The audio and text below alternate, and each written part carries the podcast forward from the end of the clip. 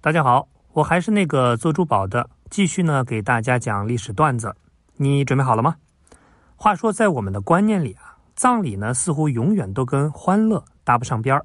好像前几年前唯一一次是在冯小刚导演的电影《大腕》里有一次。呃，还是个哀乐，我们要走一个欢快的节奏。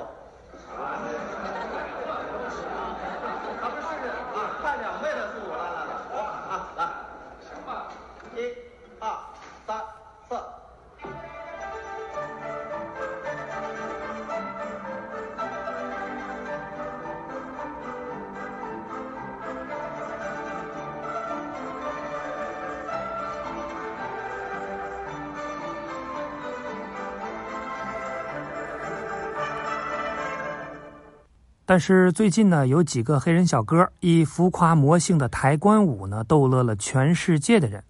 那这几位专业人士穿着拉风的西装，戴着墨镜，出现在了葬礼上，抬着棺材，迈着魔性的舞步，在人群围观下是摇摇摆摆，简直棺材在他们手里就成了道具，甚至呢还被抛来抛去。对于中国网友来说，这个滑稽且沙雕的画面，着实有种坟头蹦迪的即视感。可以说呢，是看几次笑几次，不带腻的。不过，虽然这帮黑人小哥给我们带来了欢乐，但实事求是的说，人家呢真心不是为了搞笑的。这个呢，只是一个国家的习俗而已。不同国家的民俗差异就这么大，不服不行。那咱们今天呢，就聊聊这个视频的出处国家加纳的故事。加纳人相信葬礼呢应该是欢乐的，气氛呢越活泼越好。死亡并非是生命的终结，而是新旅程的开始。逝者都跑去寻找祖先了，虽然呢会舍不得，但总归是件值得庆祝的事情。所以呢，为了让葬礼不那么沉重，加纳人去世以后，家属往往不会立即举办葬礼，而是先把遗体做防腐处理，送去冰冻保存，然后呢开始做葬礼的准备工作。从死亡到葬礼真正开始，通常要经过几个月。有时候呢，甚至会长达一年时间。那这样的安排，其实是让家属有充分的时间整理情绪，早早的发泄完悲伤，然后呢，以乐观的心态迎接葬礼，也让家属有时间筹备，为逝者定制个性的葬礼用品，并且呢，发请帖邀请更多的人来参加葬礼。那加纳人的葬礼规模又大，然后呢，还讲究欢乐。家属要请艺人准备各种的节目，还要为来宾提供吃的喝的，再奉上一些糖果之类的纪念品。那这样办下来，一场葬礼的花费可着实不小，要在两万美金到六万美金之间。而加纳的人均 GDP 呢，才两千两百美金，这是一笔非常大的开销啊！有的家庭呢，甚至都要举债来办一次。所以呢，还是那句话，无论葬礼多么风光，真的是不如活得健康。顺带呢，给大家推荐一款滋补保健的好东西。所谓鸡汤越熬越纯，人生呢越熬越顺。滋补是没有什么比得过鸡汤的。现在大家压力都很大，越是这个时候呢，越需要养好身体。也只有养好身体，什么都能熬得过去。而选用两千年来唯一可药用鸡种的太和乌鸡制成的无卤山糖熬鸡萃饮品，就解决了这个问题。今天收听节目的朋友有福气了，点击节目下方的购物车，专属福利五百八十八元的产品优惠一百元，九十九元试用装二十元优惠。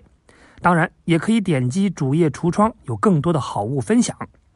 好了，人生的一碗鸡汤呢，就喝到这儿。继续咱们下边的话题。所以加纳有个规矩，来宾得向家属捐赠一些钱，填补他们操办葬礼的亏空。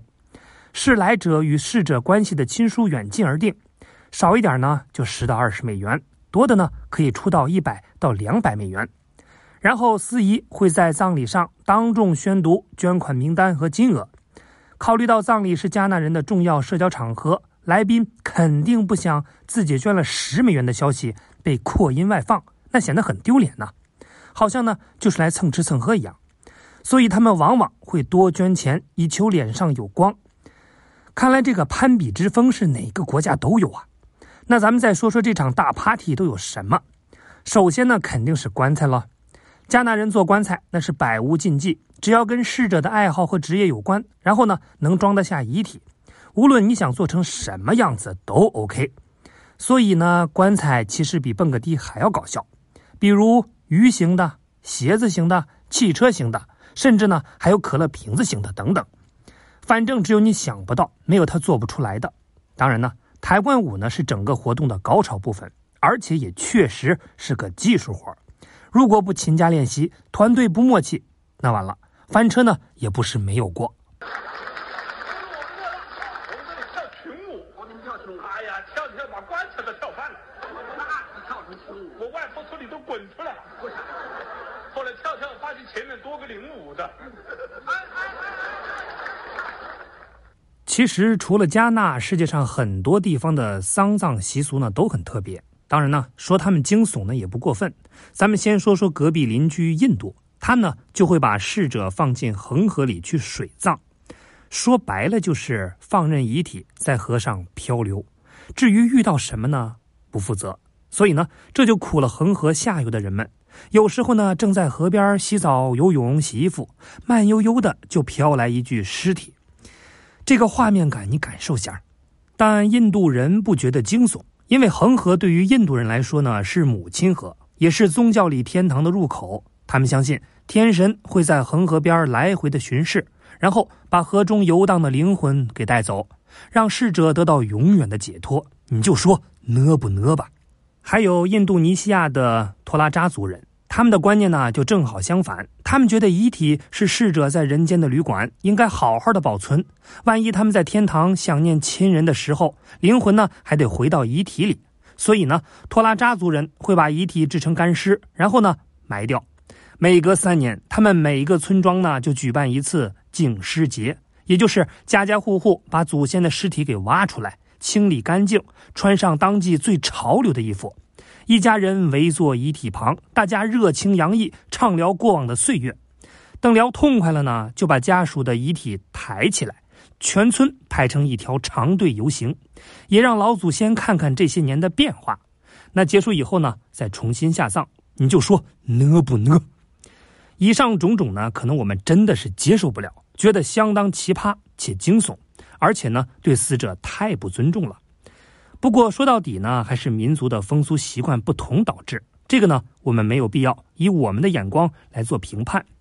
其实精神内核呢都是一致的，也就是生者带着对逝者的感激和怀念，坚强而乐观的活下去，一代又一代，生生不息，不是吗？而且可能人真的到了一定年纪以后就会顿悟，此刻今生最年轻，乐观的一天带给我们的力量真的是无穷的。有同感吗，朋友们？那有同感的话那要么点赞转发加关注要么呢就打个赏你们自己选。